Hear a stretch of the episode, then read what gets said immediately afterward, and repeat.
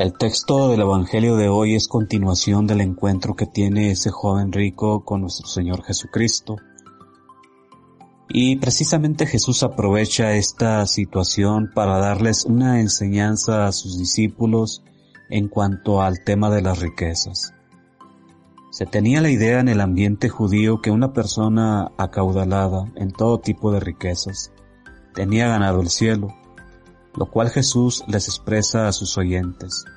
Qué difícil es para un rico entrar en el reino de los cielos.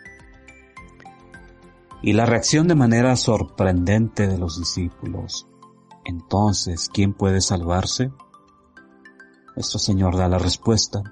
Para los hombres eso es imposible, para Dios no. Hay que recordar cómo termina el joven rico. Se retira triste en esta parte pudieron más las riquezas que había en su corazón que la misma oferta que Jesús le hizo en su momento.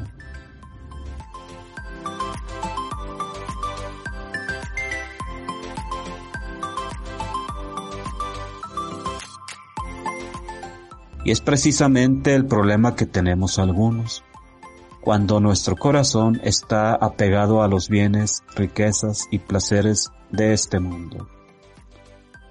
Aquí no implica que yo tenga grandes sumas de dinero guardados en el banco, o grandes inversiones o propiedades. Mi riqueza puede ser mi misma inteligencia, la belleza, ese puede ser también una riqueza, mis capacidades, habilidades. Estos me ayudan a obtener un buen trabajo, un buen puesto y pues buenas ganancias económicas. También mi mayor riqueza puede ser una familia, etc.